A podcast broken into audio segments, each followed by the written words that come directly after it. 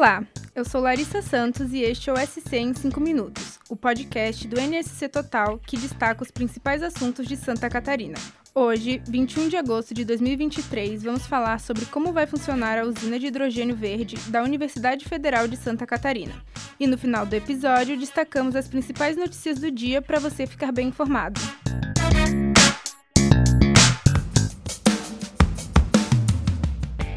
A Universidade Federal de Santa Catarina vai inaugurar nesta sexta-feira, dia 25, a primeira usina de hidrogênio verde do estado. A novidade é um investimento do governo do Brasil e da Alemanha em um projeto que busca contribuir com objetivos como a descarbonização da Amazônia.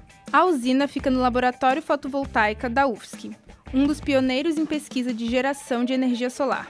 Também pioneira no estado, a usina traz diversos diferenciais, como placas fotovoltaicas funcionando no telhado, nas paredes e nas fechaduras do prédio, o que triplicou a produção de energia solar no laboratório. O projeto recebeu 14 milhões em investimento.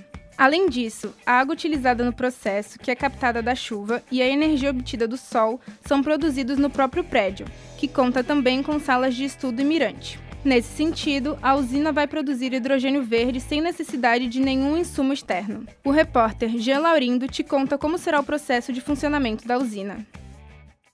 O hidrogênio verde é obtido a partir de um processo chamado de eletrólise, uma espécie de separação da molécula da água em átomos de hidrogênio e de oxigênio. Depois da divisão, o hidrogênio pode ser armazenado e utilizado como combustível para a energia elétrica e até mesmo para veículos elétricos voltados à mobilidade urbana. A modalidade é chamada de hidrogênio verde por utilizar fontes de energia renováveis e que não emitem CO2, como a energia eólica ou a solar. No caso da usina da UFSC, parte da energia necessária para esse processo virá das placas fotovoltaicas instaladas no telhado e na fachada do edifício. Já a água necessária será captada da chuva a partir dos telhados e armazenada em uma cisterna de 5 mil litros em outro reservatório no topo do prédio, com 10 mil litros de capacidade. Todo o bombeamento da água será feito com energia elétrica solar, gerada no próprio prédio. Parte do hidrogênio verde produzido na usina da UFSC será armazenado em cilindros sob pressão e, posteriormente, convertido em energia elétrica. Outra parte vai servir para a produção de amônia verde, a ser usada futuramente na produção de fertilizantes.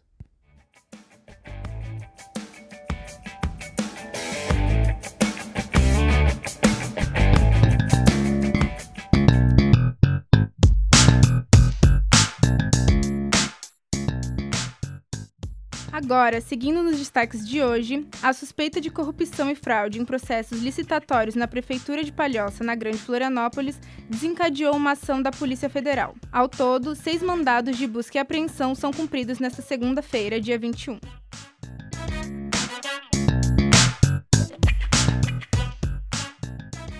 Na última semana, o coritibano Enzo Brandt, de 6 anos, realizou o sonho de conhecer um arranha-céu de Balneário Camboriú. Ele é encantado com os edifícios gigantes e o convite para conhecer o local foi depois do menino fazer desenhos do prédio e, com a ajuda da mãe, enviar para a construtora.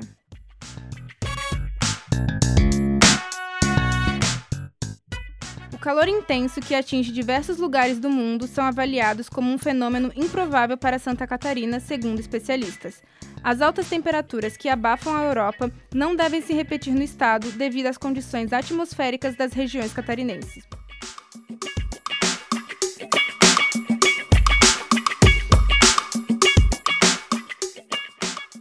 Esse foi o SC em 5 minutos, o podcast do NSC Total publicado de segunda a sexta. A produção desse episódio é minha, Larissa Santos, a captação de áudio é de Gilberto Pereira, a edição é de Bianca Anacleto e a coordenação é de Carolina Marasco. Leia todas as notícias no nsctotal.com.br. Estamos também nas redes sociais. É só buscar por NSC Total. Até a próxima!